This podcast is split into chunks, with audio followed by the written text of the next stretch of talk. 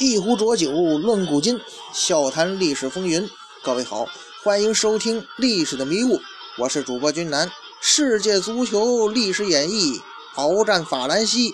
今天咱们书接前文。上一回啊，咱们说到这个九八年，一九九八年法国世界杯揭幕战，这个卫冕冠军巴西队呀，首场比赛二比一战胜了苏格兰。那个，咱们把目光转一转哈，这 A 组的这个四队哈，这巴西跟苏格兰的比赛刚刚收兵，那另外两队呢，那比赛也开始了，是哪两个队啊？就是那北非劲旅摩洛哥和人高马大的北欧海盗挪威队呀。哎，咱说起这个四年前的美国世界杯啊，曾经有那么一支东欧的球队呀。曾经在这个淘汰赛当中啊，镇斩了南美的潘帕斯雄鹰阿根廷队。虽然说当时的阿根廷队呢，因为这个球王马拉多纳呀遭遇了禁赛，啊，因为禁药的原因哈啊，但是呢，阿根廷毕竟是强队啊，没了马拉多纳，阵中也是有一众球星啊，那实力肯定不俗。所以可以说呀，当时战胜阿根廷的那支罗马尼亚队的表现，可以称之为出色呀。最终呢，这支罗马尼亚队仅仅是在八强的时候点球大战不敌瑞典，淘汰出局了。在当时那支表现出色的罗马尼亚队阵中啊，头号球星就是人称“卡尔八千山马拉多纳”的中场阴谋家哈吉。咱说这哈吉呀，左脚技术那是令人叹为观止啊！就是这美国世界杯的时候啊。对阵哥伦比亚，这哈吉曾经以中场左路一记四十米外的远程吊射，是直取对手性命啊！这一球震惊世界呀！哎，为什么要提这位哈吉呢？因为啊，这里头有个巧合，九八年这支摩洛哥队阵中啊，也有那么一个球员，名叫哈吉。当然了，摩洛哥这位哈吉啊，名气比不了罗马尼亚那位哈吉，但是呢。这摩洛哥哈吉也十分骁勇啊，乃是这摩洛哥队帐前头号急先锋。此番征战世界杯，人这位哈吉也是踌躇满志，那是跃跃欲试啊。至于对手呢，北欧海盗挪威队，挪威人个个人高马大，那是气势骇人呐。不过呢，这摩洛哥哈吉丝毫不惧啊。这哈吉啊，留着一个马尾辫的发型，但他这马尾辫呢？跟那个以前那个巴乔啊，或者是那种比较优雅的马尾不一样，人这人这哈吉啊，这马尾辫比较呃蓬松杂乱，很彪悍啊。上半时第三十八分钟，这位哈吉的机会来了，挪威队进攻未果，被人家摩洛哥打反击了。摩洛哥队分球到了左路，这位七号哈吉呀，甩动这马尾发髻，彪悍无底的是带球高速插上啊。沿着左路就是一阵狂飙突击呀！眨眼间带球杀奔挪威队禁区前沿。挪威队后防告急呀，这几名防守队员是苍忙回追呀，让这哈吉呀奔袭了大半场，这才堪堪被追上。不过呀，这时候哈吉也并不慌张，面对这上来封堵的挪威后卫，右脚先是虚晃一枪，这挪威队员就犹豫了。趁这个机会呢，人哈吉顺势左脚一扣，马上呢给右脚啊就扣出了起脚的空间，射门的角度可就打可就扣出来了。这时候呢，人家哈吉一不做二不休啊，摆开身体一记劲射，这球啊直入球门远角，挪威门将扑救不及，场上比分一比零。这哈吉呀进球之后，摆开大步，甩开自己的马尾发辫。跟一众队友那是庆祝到了一起呀，那是一股野性之美扑面而来呀，这场面真是一个血脉喷张啊！而摩洛哥球迷呢，也是欢呼雀跃呀，众人齐呼：“吾军中哈吉，真虎将也！”摩洛哥队呢士气大振，连续形成攻势，这下子反而把那帮挪威队的北欧大汉们被压制了。但是啊，咱说这世间万物啊。凡事有所长必有所短，对吧？人家挪威队虽然说他身材很高大，脚下步伐呢自然就显得不够灵活，因此呢就很害怕托尼斯这种快速的地面奔袭呀。但是人挪威队也有自己的杀手锏呢，那身高体长，那就是高空轰炸呀，尤其是前场定位球啊、角球啊，是吧？挪威队只要有抓住一次机会，那就有可能挽回局面呢。所以说呀，比赛进行到这个时候，虽然摩洛哥队比分领先，但是呢，也远远没到胜券在握的时候啊。于是呢，场上形势果然在第四十七分钟迎来转折。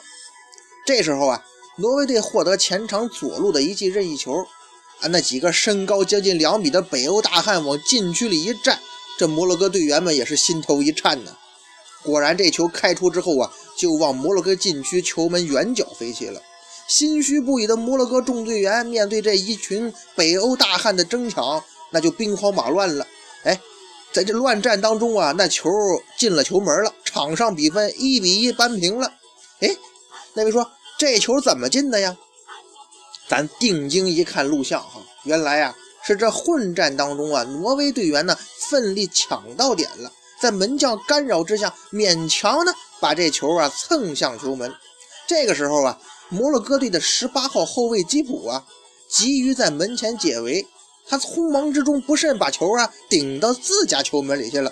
那得，揭幕战那个苏格兰科林斯打进一记乌龙球，这本小组第二场比赛又惊现一记乌龙球，那这乌龙球比分就变平局了吗？连续两场比赛出现乌龙了。这下双方重新回到起点吧，那咱就列阵拼杀呀。此后比赛呢，到了第五十九分钟，这时候再起波澜了。摩洛哥队还是呢，再次抓住这身材高大的挪威队转身比较慢的弱点。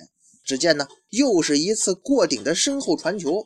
这次呢，及时插上的人呢，是摩洛哥队九号急先锋哈达。这人呢，接球之后面对挪威门将就是一记爆射。干脆利落，二比一，摩洛哥队再次领先挪威。进球的哈达呀，十分兴奋，掀起球衣蒙头庆祝啊！摩洛哥球迷再次欢腾不已。然而呢，乐极生悲的是，仅仅过了一分钟，六十一分钟，就在摩洛哥人还沉浸在反超比分的幸福感中时呢，人家北欧海盗挪威人的高空轰炸再次把摩洛哥的防线炸晕了。又是一次前场任意球，哎，要不说挪威队就擅长这个呢。这次啊，挪威队是从右路开入禁区，一片混战当中呢，还是人家身材高大的北欧海盗们抢到战机了。先是摩洛哥门将面对抢点的挪威队员，双掌把球拍出，但是球没拍远，此球弹地之后呢，又再次弹起了。这时候呢，人家一名挪威队员看准时机，及时补射，一记漂亮的冲顶。乃是十五号后卫埃格恩呐，为挪威人破门了，再次扳平比分，二比二。哎，此一战哈，人家北欧海盗挪威人两个进球都是通过高空作业打进的。咱说人家这挪威队的空中进攻威力可真是名不虚传呐。不过挪了个人也够悲催的，仅仅一分钟，这欢庆的人就变成对手挪威球迷了。这场比赛，咱说双方你来我往。双，你给我一拳，我还你一脚，跟散打比赛似的，真是也是够精彩非常。不过呀，比分扳平之后啊，双方体力也有所下降，哎，也是没有办法再度破门了。最终啊，这场比赛以平局二比二，双方和气收场了。小组首战嘛，拿到一分也算不错。这样呢，A 组首轮的比赛就结束了，人家巴西队呢战胜苏格兰，积分领先。这花开两朵，咱各表一枝。先不论这 A 组四队的战局，咱去看一看那 B 组的群豪。这时候，人家 B 组的球队啊，也已经展开比赛了。那这 B 组有哪些球队啊？其实啊，这 B 小组最强的豪门种子队，无疑是那个曾经三夺世界杯的冠军——意大利队啊！啊，咱说这意大利蓝衣军团，那可是群星云集，战将如云呐。这意大利的主帅啊，名叫塞萨尔·马尔蒂尼，哎，咱们一般称之为老马尔蒂尼。为什么叫他老马尔蒂尼呢？因为啊，意大利还有一位保罗·马尔蒂尼，是这塞萨尔·马尔蒂尼的儿子，这就是小马尔蒂尼。哎，这下好哈，老爹当主帅，儿子保罗呢是球队队长，这可真是上阵父子兵了。但是呢，咱们说呀，这保罗马尔蒂尼啊，他能当队长，还真不是靠自己老爹是主教练的裙带关系。人家保罗呀，那是真真正正能担得起球队领袖的责任，对得起胳膊上的袖标。哎，是当之无愧的意大利防线领袖。其实啊，在这意大利国家队的赛场之外啊，人家这马尔蒂尼父子二人的传奇啊，在 AC 米兰俱乐部其实也得到传承了。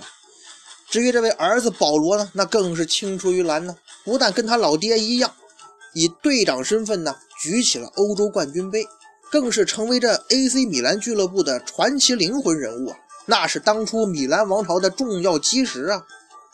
在保罗马尔蒂尼退役之后啊，他也跟那米米兰王朝另一位传奇人物这个巴雷西。巴雷西的六号球衣啊退役了，人家保罗退役之后啊，他的三号球衣呢也获得了球衣退役的高规格待遇，这也是后话了。咱说这亚平宁意大利蓝衣军团，那是聚集了本国的足球精英啊。咱且不说来自当初这号称小世界杯的意甲联赛一众好手，单说一位从西班牙马德里竞技队入队亲王的大杀器克里斯蒂安·维埃里。这也不是个一般之辈啊！这克里斯蒂安·维埃里是什么人呢？他虽然是意大利人呢，但是呢，这维埃里是在澳大利亚长大的。因为这维埃里啊，也是将门虎子。他爸爸罗伯特·维埃里是意大利六七十年代的著名前锋。后来啊，这罗伯特·维埃里去澳大利亚执教，这于是呢，这这维埃里的童年也就在澳大利亚度过了。咱知道这澳洲啊，足球不算第一运动，所以这维埃里小时候最钟爱的运动啊，他是板球。他最崇拜的澳这个球星啊，是澳大利亚的板球运动员阿兰伯德。甚至啊，这维埃里还打过一段时间橄榄球。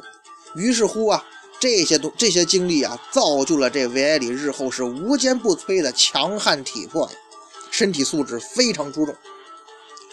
体壮如牛，是冲击力惊人呢。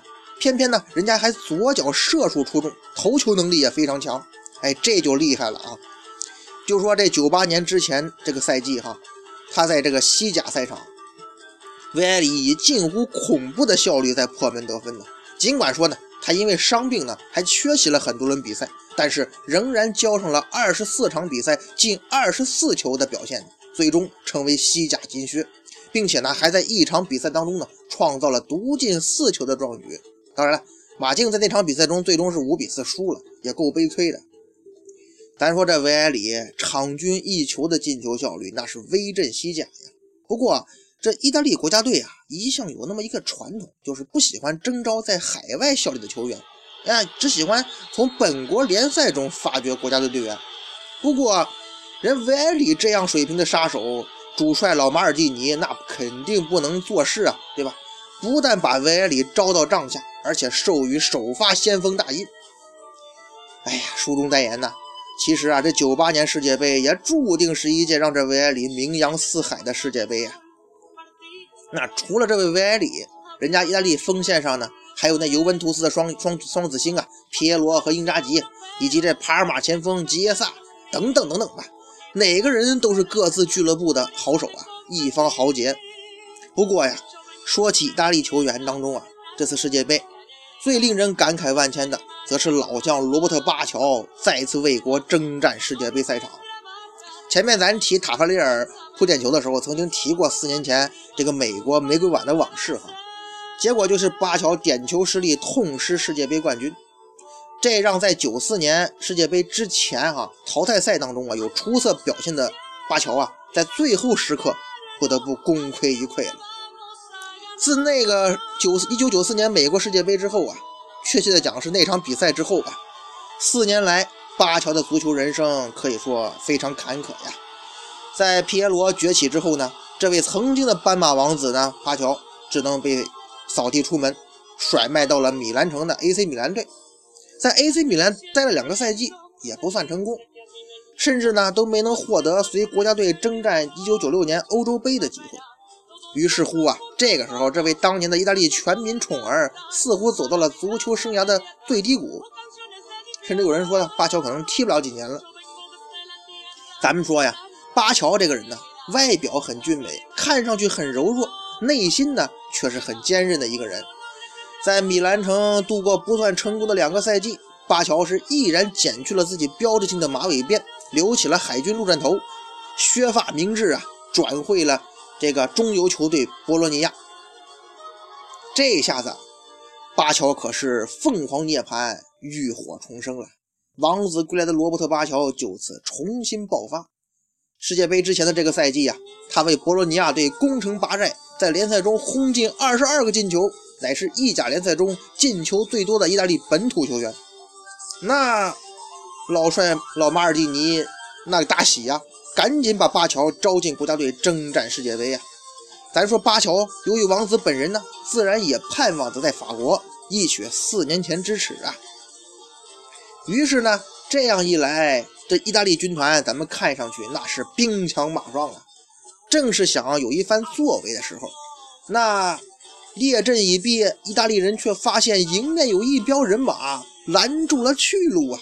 哎，那位讲这是哪路人马呀？嘿，欲知后事如何，咱们呢下回分解了。